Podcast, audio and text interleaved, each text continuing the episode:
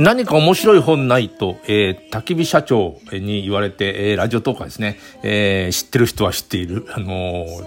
焚き火さんですよ。で、あのー、20世紀という本があるんですよ。あの、著者が橋本治さんっていう人なんですけど、面白い本で、えっ、とね、1900年から、あの、2000年まで、その、ま、毎年毎年何が、この年は何だからだってずっと書いてて。で、それを、全部読んだら、あ、20世紀ってなんか変な100年だったんだね、みたいなことがわかるという、わかるというか、変な100年だったということがわからないというか、そんな本で、橋本さん面白いんですよ。書きながら考えて。どうやら。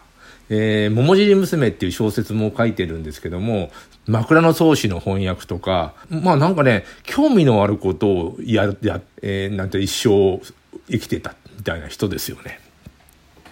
あの、有名になったのは、あれなんですよね。あの、1970年代になんか東京大学のポスターをが書いたんですよ。えー、っとね、あの、止めてくれるな、おっかさん。背中のイチョウが泣いている。男東大どこへ行くってコピー書いて、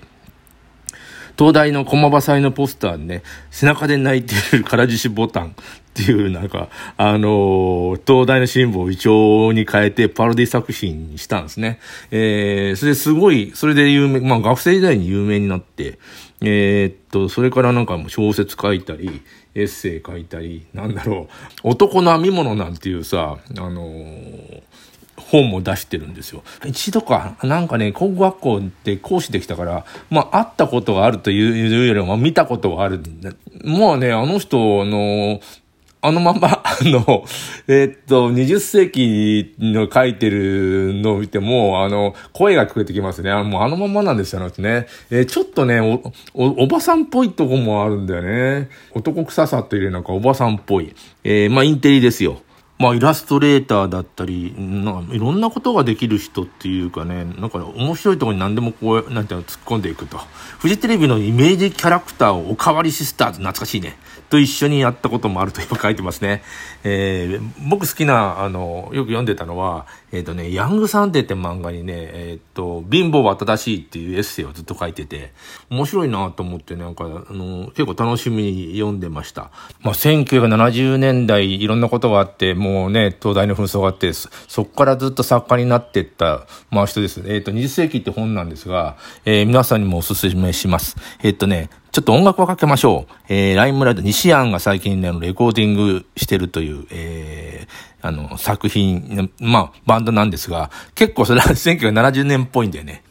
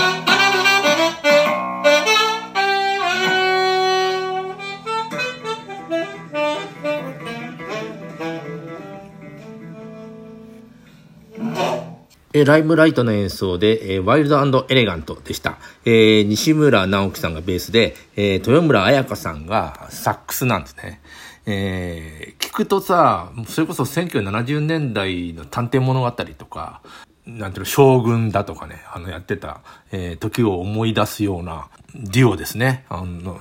ライライムライトっていうのも、えっと、漢字で書くんですけど、あの、それっぽいです。今ちょうどの二人で、えー、CD、まあ、レコーディングをやってる最中で出来上がるのちょっと楽しみなんです。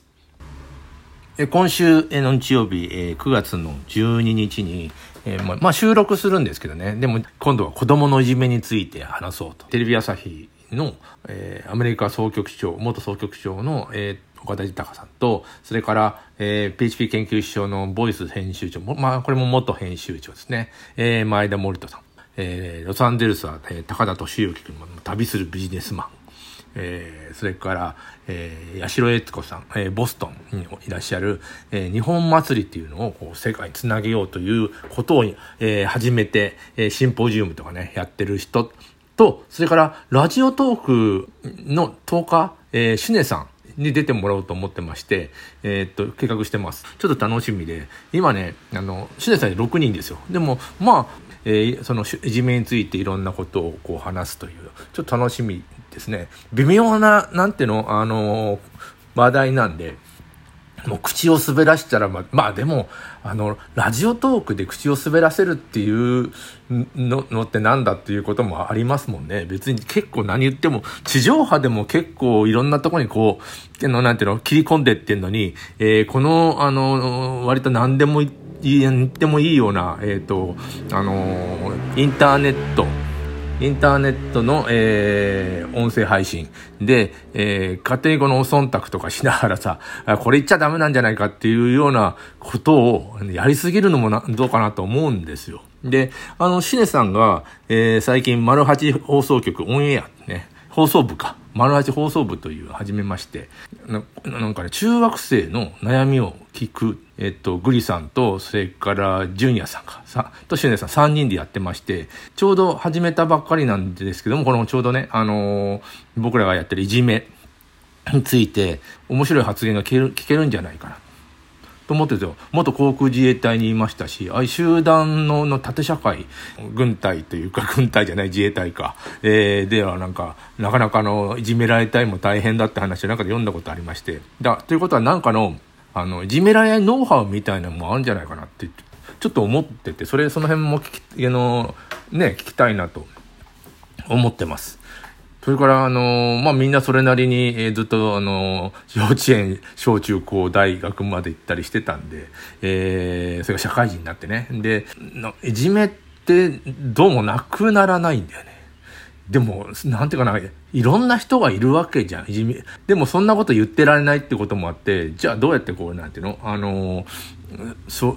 う、なんか、そういうの困った状態を、えー、避けていくのか。旭川の、えー、いじめでなんか、自殺かな？わかんないけどね、女の子はね、亡くなりましたね。文春がそれを追ってますが、あのー、あれもどうなんだろうと思いますよね。あの、本当に自殺なのかもわかんないし、えー、内容を聞いたら、もうあれいじめじゃなくても犯罪だと僕なんかは思うんですよ。どこまでがいじめでどこまでが犯罪なのかという問題もあるじゃないですか。と大体5回ぐらいに分けてその話を、えー、っとみんなでした討論したい。で、討論して何らかの、えー、っと、なんていうの？解決法まではいかなくても、何らかのこう、あのー、このラジオを聞いた人の中に何かが残るような、そんな、あのーえー、放送になったらいいなというふうに思ってます。えー、難しいんですよね。解決っていうのができないと思うんです、絶対に。えー、あの、上手に、あの、かわす方法っていうのは、ノウハウありそうですよね。そこちょっと聞きたいと思ってます。